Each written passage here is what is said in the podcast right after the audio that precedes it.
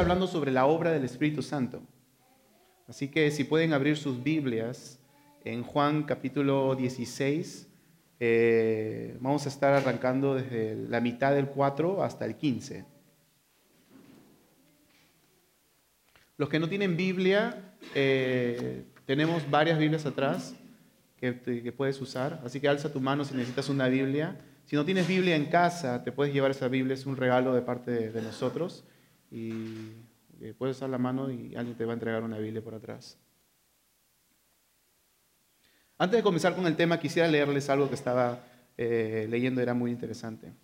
Es, un poquito la vida de, Francisco Pensotti. No sé si ustedes han escuchado de él.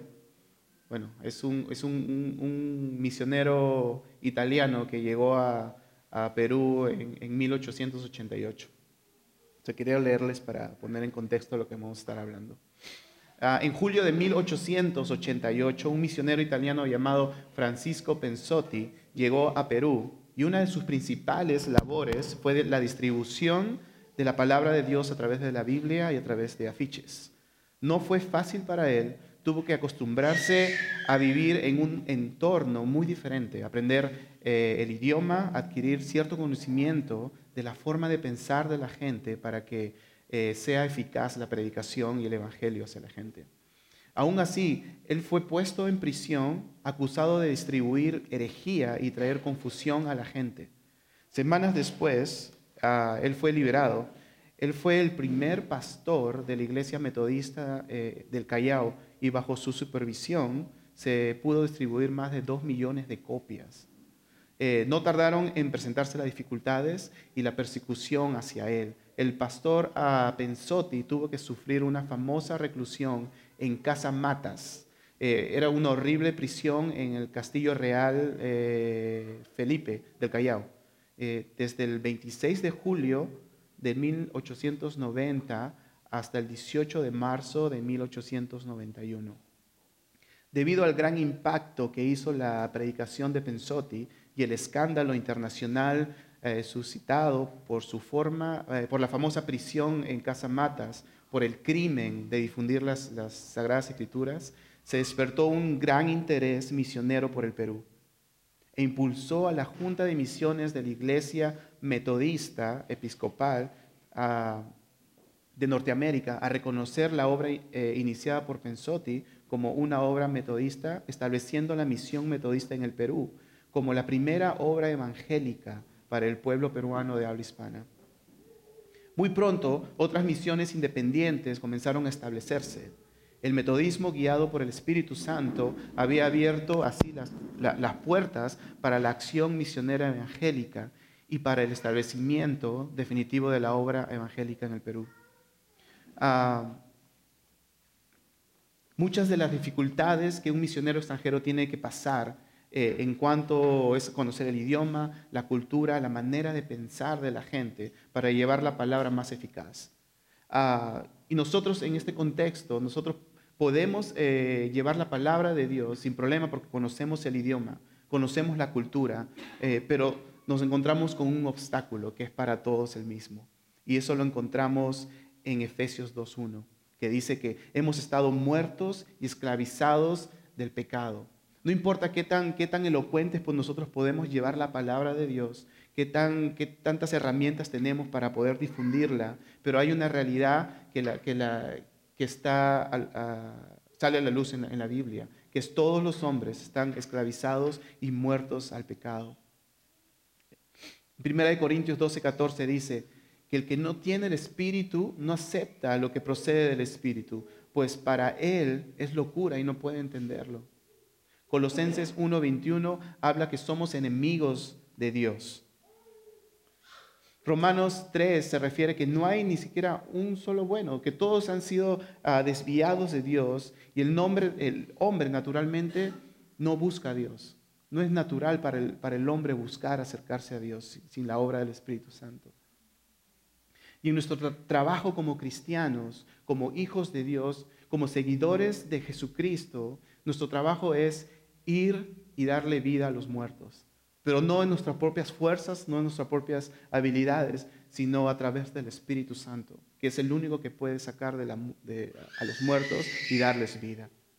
Ah, recuerdo que en los años, o bueno, seguro todos que hemos crecido acá en el Perú, en los años ah, entre 80 y 2000, estaba viendo en el internet que hubieron ah, un promedio de 69.280 muertos por el, por el tema del terrorismo, secuestros, muertos. Y para los que hemos crecido en los, en los conos, entendemos un poco mejor porque ahí es donde a veces era la, la, parte brava. Y nosotros como cristianos, eh, en ese tiempo la gente iba y buscaba los cadáveres para, para darles una sepultura honrosa. Pero nosotros como hijos de Dios vamos al mundo no para darle una sepultura honrosa a los muertos, sino para darle vida a través de, Jesús. Y aquí es donde entramos a la enseñanza del día de hoy, que está en, Juan 16, del, 4b hasta el 15. Si quieren seguir la lectura conmigo. Dice, sin embargo, no les dije esto al principio, porque yo estaba con ustedes Ahora vuelvo al que me envió, pero ninguno de ustedes me pregunta a dónde vas. Al contrario, como les he dicho estas cosas, se han entristecido mucho. Pero les digo la verdad, les conviene que yo me vaya, porque si no lo hago, el consolador no vendrá a ustedes. En cambio, si me voy, se lo enviaré a ustedes. Y cuando Él venga, convencerá al mundo de su error en cuanto a pecado, a la justicia y al juicio en cuanto al pecado, porque no creen en mí. En cuanto a juicio, porque voy al Padre y ustedes ya no podrán verme. Y en cuanto a juicio, porque el príncipe de este mundo ya ha sido juzgado. Muchas cosas me quedan aún por decirles que por ahora no podrán soportar. Pero cuando venga el Espíritu de verdad, Él los guiará a toda verdad, porque no hablará por su propia cuenta sino que dirá solo lo que oiga, lo que oiga y les anunciará las cosas por venir. Él me glorificará porque tomará de lo mío y se lo dará a conocer a ustedes. Todo cuanto tiene el Padre es mío. Por eso les dije que el Espíritu tomará de lo mío y se lo hará dará a conocer a ustedes. ¿Por qué no oramos? Señor, tu palabra ah, dice, Señor, que tú nos has dado tu Espíritu Santo, Señor, y que nosotros podemos confiar en ti y podemos ser guiados por tu Espíritu, Señor. A veces en, el medio de la confusión, de no, no saber a dónde ir ni qué decisiones tomar, Señor, podemos confiar plenamente que tu Espíritu Santo que mora dentro de nosotros nos va a guiar, Señor, a hacer tu voluntad. Ayúdanos a ser sensibles, Señor. Ayúdanos a, a poder depender totalmente de ti como, habla en Juan 15, Señor, que tú eres la vid, nosotros las ramas, y si estamos eh, en intimidad contigo, podemos disfrutar una relación eh, mucho más, Señor, mucho más cercana.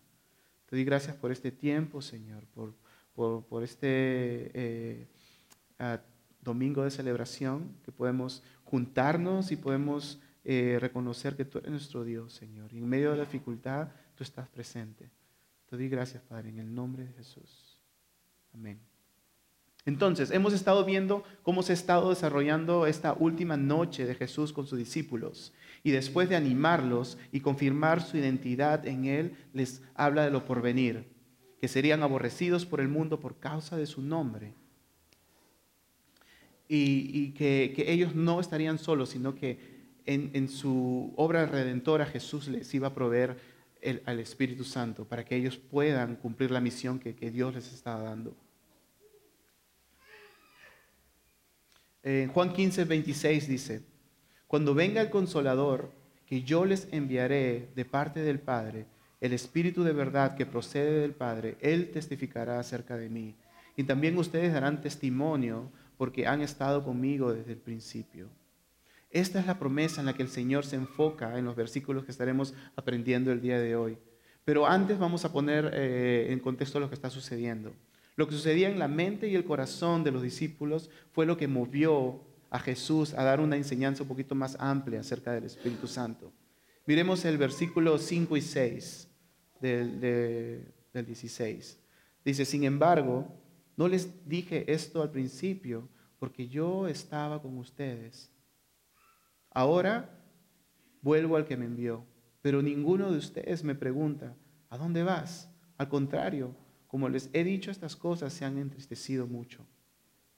Recordemos que esta conversación está sucediendo en un trayecto de horas. Para nosotros nos ha tomado varios meses ir de ah, versículo en versículo eh, eh, estudiando el libro de Juan. Pero recordemos que, en este contexto está sucediendo rápido. Es la última noche de Jesús que está con sus discípulos. Y los discípulos lo escuchan hablar.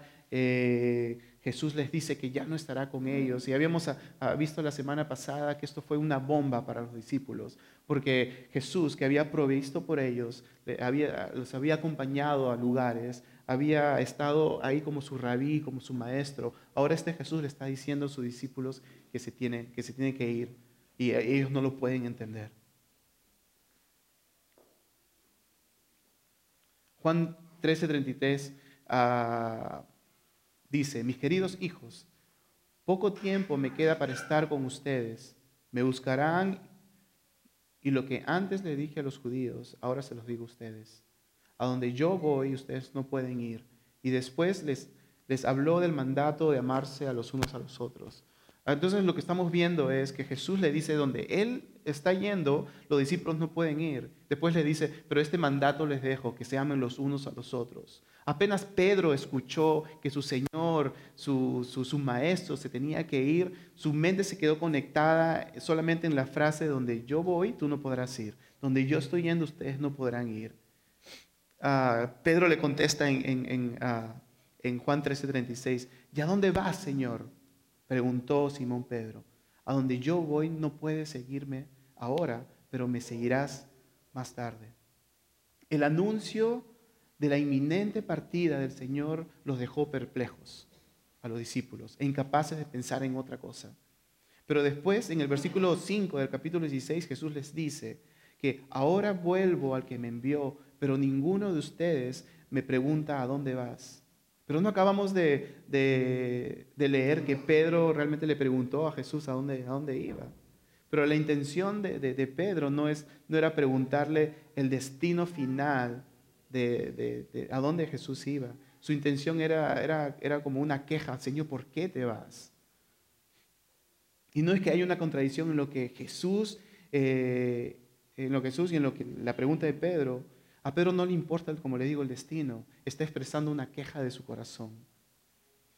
Si yo le, yo le prometiera a mi hija de cuatro años le encanta el ballet, le dijera que, ¿sabes qué? Eh, mañana estamos yendo a una obra de ballet. Así que eh, acuéstense temprano, temprano nos levantamos, tomamos desayuno y en eso nos vamos a la hora y vamos a disfrutar. Pero algo inesperado sucede que yo tengo que decirle a mi hija, ¿sabes qué? No vamos a poder ir. Su reacción va a ser, papá, ¿a dónde vas? No porque le importe a dónde realmente estoy yendo, de, si tengo una reunión de trabajo o algo. Su, su, su pregunta es, ¿por qué te vas? ¿Por qué, ¿Por qué me dejas si, si ahora, ahora este, has estado conmigo y ahora te tienes que, que ir? Pedro está preocupado por este cambio que lo afecta a él. Y esto es lo que está sucediendo con los discípulos. Es cierto que ellos demuestran tristeza porque quieren estar con su maestro, pero al mismo tiempo podemos ver una actitud egocéntrica y un poco egoísta de parte de los discípulos. La preocupación de los discípulos estaba centrada en ellos y no en Jesús, ni en el significado redentor de su partida. ¿Te das cuenta? Los discípulos estaban, más, estaban pensando en sus necesidades, estaban preocupados porque su maestro era necesario que, él, que se tenga que ir para que él pueda cumplir esta obra, obra de redentora. Jesús les había dicho en Juan 14, 28, si me amaran, se alegrarían que me voy al Padre, porque el Padre es más grande que yo. Pero en ese momento los discípulos no estaban experimentando gozo, no estaban experimentando alegría, estaban eh, experimentando tristeza. Juan 16, 6 dice, al contrario, les he dicho estas cosas, se han, al contrario, como les he dicho estas cosas, se han entristecido mucho. Y, y muchas veces nosotros estamos tan centrados en nuestro propio mundo en los beneficios que tenemos como cristianos, eh, que no podemos poner atención a lo que Jesús dice y está haciendo que impactan el avance del Evangelio.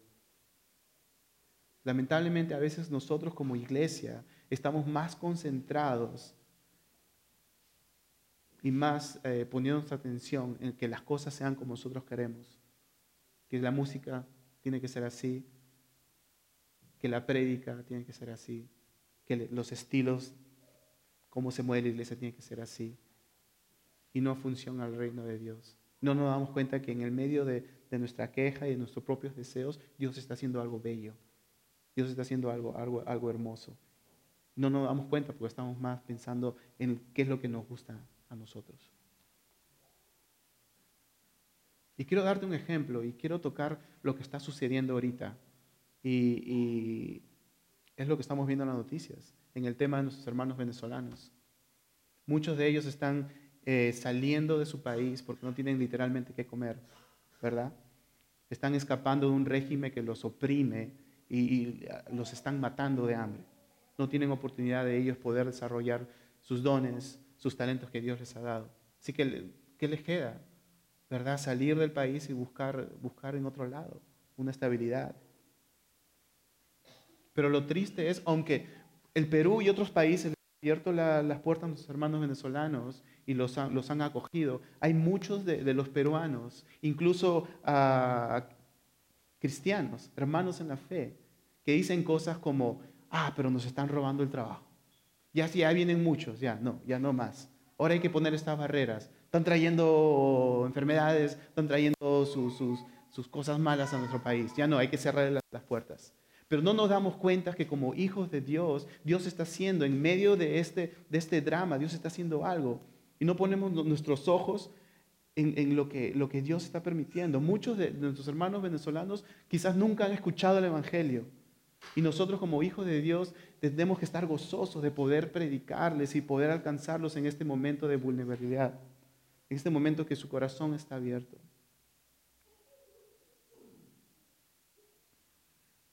Y nos, nos enfocamos más en las cosas que quizás nos van a, cambiar nuestro estilo de vida o pensamos que nos van a perjudicar y no, no, recordamos que este mundo, este país no nos pertenece. Esto es del Señor. Y nosotros estamos de pasada. Que un día vamos a estar con el Padre, viéndolo a Jesús, disfrutando de su presencia. Y queremos aferrarnos a las cosas que están acá. Pero gracias a Dios que Él no nos da lo que queremos, ¿verdad? Los discípulos querían que Jesús se quede con ellos, pero Él les dice en el versículo 16, 7, pero les digo la verdad, les conviene que me vaya, porque si no lo hago, el consolador no vendrá a ustedes. En cambio, si me voy, se los enviaré a ustedes. Era necesario que el Señor Jesús cumpliera su obra redentora, que sea apresado, sea azotado, sea crucificado, que muriera al tercer día y que ascendiera al cielo para que esté eh, a, la derecha del Padre y que el Espíritu Santo pudiera aplicar esa obra redentora en el corazón de los hombres. Aunque los discípulos no entendieron eh, eh, que, era lo mejor, que era lo mejor que Jesús se vaya, la partida de Jesús era beneficiosa para ellos, iba a, poder disfrutar de la venida del Espíritu Santo. Si Jesús nunca se hubiera ido, ¿imaginan? Gracias a, Jesús que cumplió esa obra para que nosotros podamos disfrutar del Espíritu Santo en nosotros. Estos mismos discípulos que iban a salir huyendo, de, eh, huyendo en el momento que Jesús iba a ser apresado, eran los mismos discípulos que ustedes encontrarían en el libro de Hechos predicando el Evangelio sin temor. Pero ¿cómo explicamos ese cambio? Si solamente es a través del Espíritu Santo. El Espíritu Santo los empoderó para que ellos puedan compartir el Evangelio sin temor. Y lo vimos la semana pasada. El Espíritu Santo vino sobre ellos en el día de Pentecostés como Jesús lo prometió. En Hechos 4:31 dice, después de haber orado, tembló el lugar en el que estaban reunidos. Todos fueron llenos del Espíritu Santo y proclamaban la palabra de Dios sin temor alguno.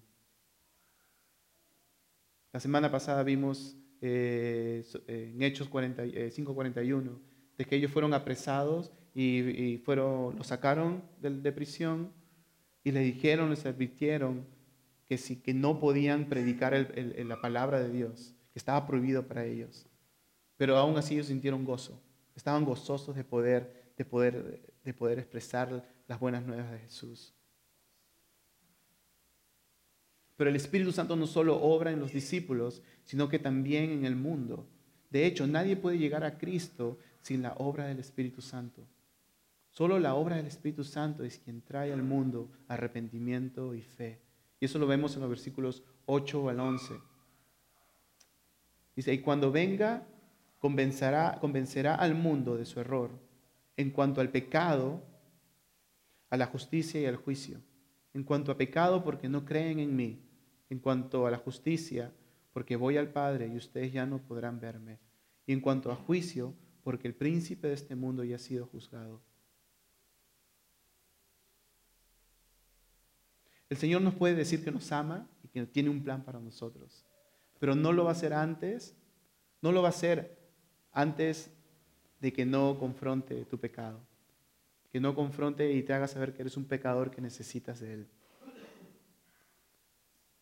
De pecado, el Espíritu nos convence que somos pecadores, el Espíritu Santo nos convenció que tú y yo éramos pecadores. ¿Recuerdas el momento? No sé, cada uno tiene su, historia diferente. Pero recuerdas el momento en que te quizás tuviste en tus rodillas y eh, eh, exclamaste a tu padre y alzaste tus manos y le dijiste, Señor, perdóname. eso no nació de ti. Eso fue el Espíritu Santo obrando en tu vida.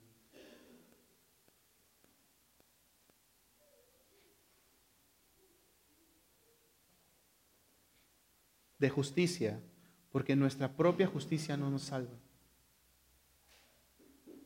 Muchas veces nosotros pensamos que nuestra propia justicia nos va a salvar, que nuestras propias obras buenas, eh, nuestro propio, ah, como llamamos acá, somos buena gente, y, es, ese tipo de decisiones que tomamos nos va a salvar y merecemos que Dios nos ame.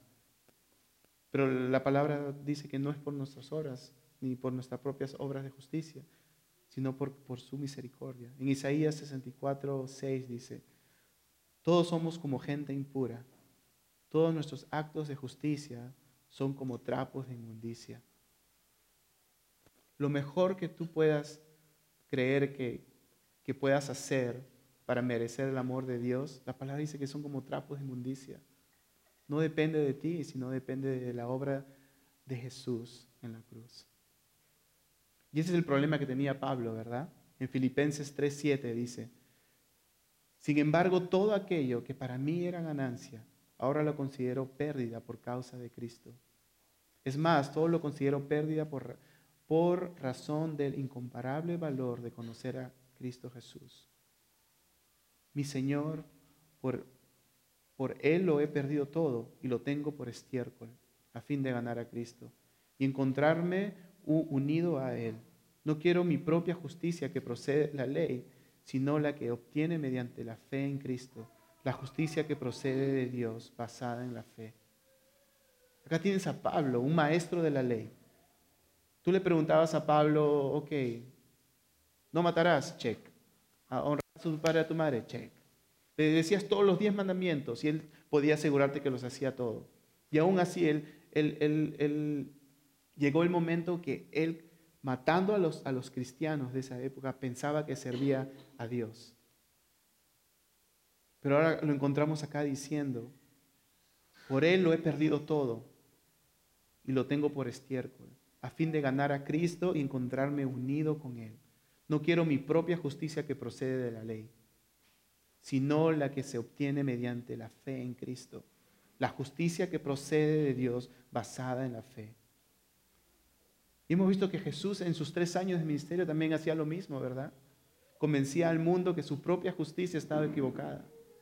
Incluso se encontró con este hombre, Nicodemo, también otro maestro en la ley, y le dijo que tienes que nacer de nuevo porque lo que tú piensas que te, que te une a Dios en relación con Dios no es, no es lo, lo, lo, lo correcto.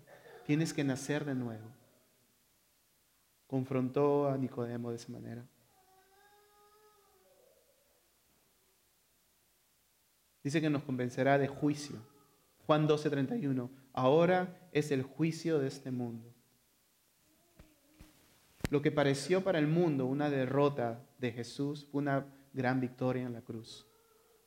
Para el mundo Jesús murió derrotado en la cruz y no quieren aceptar por el hecho de no someterse a su señorío.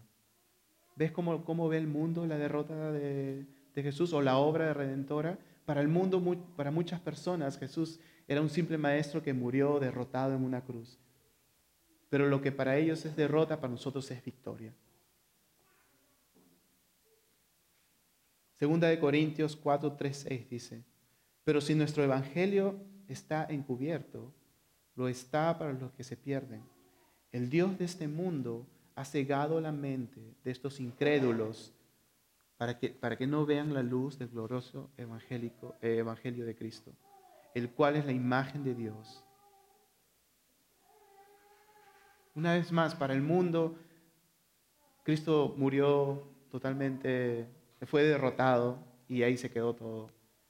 Y, y, la palabra dice que es lo que está haciendo este, el príncipe de este mundo, Satanás, eso es lo que está haciendo con la gente. El Dios de este mundo ha cegado la mente de estos incrédulos para que no vean la luz del glorioso Evangelio de Cristo, el cual es la imagen de Dios. En el, en el versículo 5 sigue diciendo, no nos predicamos a nosotros mismos, sino a Jesucristo como Señor. Nosotros no somos más que servidores de ustedes por causa de Jesús. Porque Dios que ordenó que la luz resplandeciera en las tinieblas, hizo brillar su luz en nuestro corazón para que conociéramos la gloria de Dios que resplandece en el rostro de Cristo. Una vez más, el 5 dice, no nos predicamos a nosotros mismos, sino a Jesucristo como Señor. Esa es la, la obra del Espíritu Santo, es lo que hace. El príncipe de este mundo quiere cegar el entendimiento de la gente y quieren que vean a Jesús como un perdedor. Pero ahí es cuando la obra del Espíritu Santo interviene en la vida de los no creyentes. Porque Dios que ordenó que la luz resplandeciera en las tinieblas, hizo brillar su luz en nuestro corazón para que conociéramos la gloria de Dios que resplandece en el rostro de, Cristo. Nosotros estábamos en esa posición, ¿verdad? Que no queríamos aceptar a Jesús porque no queríamos someternos a su señorío. Pero por la misericordia de Jesús, el Espíritu Santo pudo abrir nuestros ojos y pudimos eh, ver la luz de Cristo hizo brillar su luz en nuestro corazón para que conociéramos la gloria de Dios que resplandece en el rostro de Cristo. Nuestro trabajo como hijos de Dios, como discípulos, es llevar el Evangelio y predicar. A veces pensamos que, que, quizás compartiendo nosotros con familiares o con amigos que no tenemos ni un poquito de esperanza en ellos, nos desanimamos y no lo hacemos. Pero yo quiero animarte que lo hagas, porque no es tu obra. Tú haz lo que puedes hacer y deja que el Espíritu Santo haga lo que Él puede hacer. Dios te ha puesto acá en la tierra y, te ha abierto el entendimiento para que tú puedas llevar la palabra de Dios y para que el Espíritu Santo pueda obrar en ese momento. Juan 16, 12. Muchas cosas que me quedan aún por decirles, Jesús les dice a los discípulos, pero por ahora no podrán soportar. Los discípulos no estaban en la capacidad, aún no había muerto Cristo, aún no había sucedido la obra redentora. Por eso Jesús le dice que ustedes, hay muchas cosas que ustedes no podrán entender, no podrán soportar. Ellos estaban antes de la cruz, recordemos. Y, pero en Juan 16.3 dice, pero cuando venga el Espíritu de verdad, esta promesa fue dada a los apóstoles en ese tiempo, específicamente para ellos. Cuando venga el Espíritu de verdad, él los guiará a toda verdad, porque no hablará por su propia cuenta, sino que dirá solo lo que oiga y les anunciará las cosas por venir. ¿Te das cuenta la, la sumisión que hay entre, entre el Padre, el Hijo y el Espíritu Santo? Los tres siendo Dios, uno se somete al otro por amor. Jesús habló lo que el Padre le dijo que hablara. Y el Espíritu Santo habló lo que Jesús y el Padre les hablaban. En Juan 7, 16 al 18 dice, mi enseñanza no es mía, replicó Jesús, sino del que me envió. El que esté dispuesto a hacer la voluntad de Dios, reconocerá que reconocerá si mi enseñanza proviene de Dios o si yo hablo por mi propia cuenta. El que habla por su cuenta, por su propia cuenta, busca su propia vanagloria. Y una vez más, nosotros como discípulos de Dios no podemos eh, hablar por nuestra propia cuenta si no dependemos del Espíritu Santo, si no dependemos de nuestro Padre. Lo que nosotros hablamos es lo que está escrito en la palabra de Dios. El mensaje que llevamos a la gente es lo que ya está escrito. ¿Verdad? Nosotros hablamos lo que escuchamos de Jesús y hablamos lo que el Espíritu Santo nos guía a hablar. Juan 16, 14 dice, Él me glorificará porque tomará de lo mío y se lo dará a conocer a ustedes. Todo cuanto tiene el Padre es mío. Por eso les dije que el Espíritu Santo tomará de lo mío y se lo dará a conocer a ustedes. Y eso es lo que, sucedió con los discípulos, ¿no? Después de que Jesús eh, pasó por, por, esta tragedia, según el mundo, él, pudo enviar al Espíritu Santo. Y, los, y nosotros, ahora nosotros, como discípulos de Jesús, podemos disfrutar del Nuevo Testamento, ¿verdad? Que fue, que fue dado a los discípulos, que los discípulos fueron inspirados por Dios, por el Espíritu Santo. Y ahora nosotros podemos abrir y conocer a profundidad a nuestro Jesús. Y esa es una de las obras del Espíritu Santo, que viene a glorificar a Cristo, viene a apuntar a Cristo. Cuando nosotros leemos la palabra, todo va dirigido a Cristo.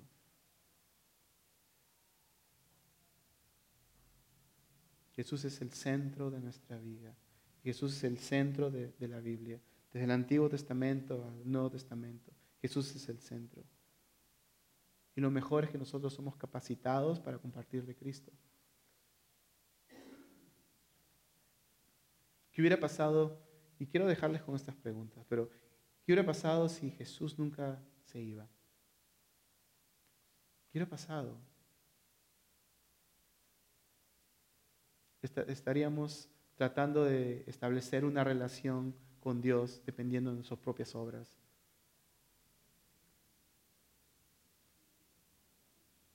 Y quiero animarte a esto. Quiero que, sepas, que creas quién está a cargo de tu vida, de tu misión. Tú no estás a cargo de tu propia vida, de tu misión. Dios te ha dado un propósito en la vida, pero no te ha dejado solo. Él te ha dado el Espíritu Santo y tú puedes confiar totalmente en el Espíritu Santo y depender de Él. Y Él es el que trabaja en las personas. Él es el que el que trabaja en las personas. Él es quien obra y quien abre los ojos. No te sientas desanimado si tú y una y otra vez has compartido de Cristo y no ves resultados.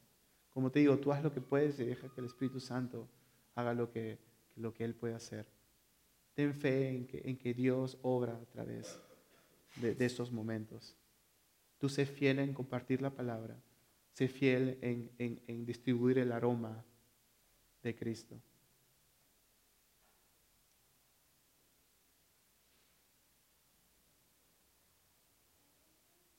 Quiero pedirle a Claudia si puede subir. Vamos a terminar. Y Diego, por favor. Nelson. El equipo de alabanza. Me mando uno por uno.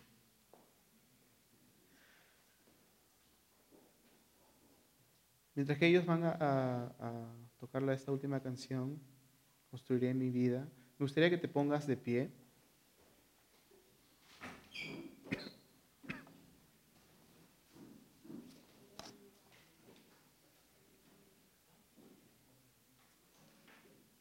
en ese tiempo de alabanza que nosotros primero disfrutemos de quién eres tú en Cristo.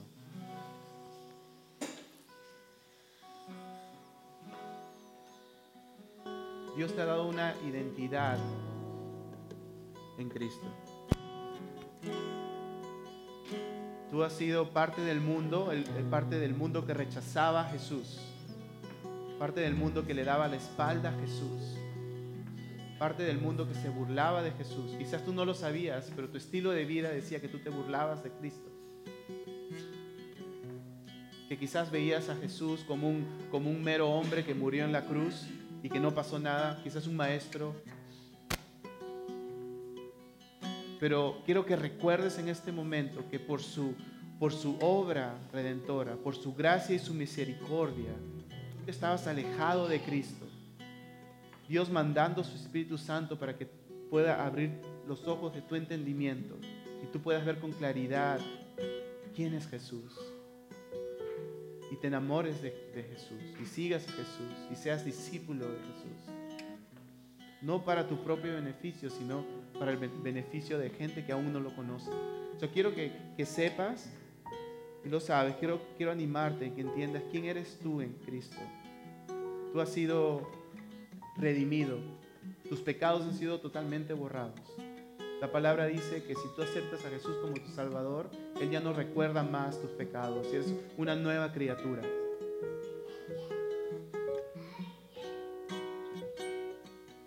Quiero decirte que Dios te ama. Dios tiene un plan, un propósito para ti. ¿Verdad? A veces es algo que repetimos una y otra vez en la iglesia, pero es verdad.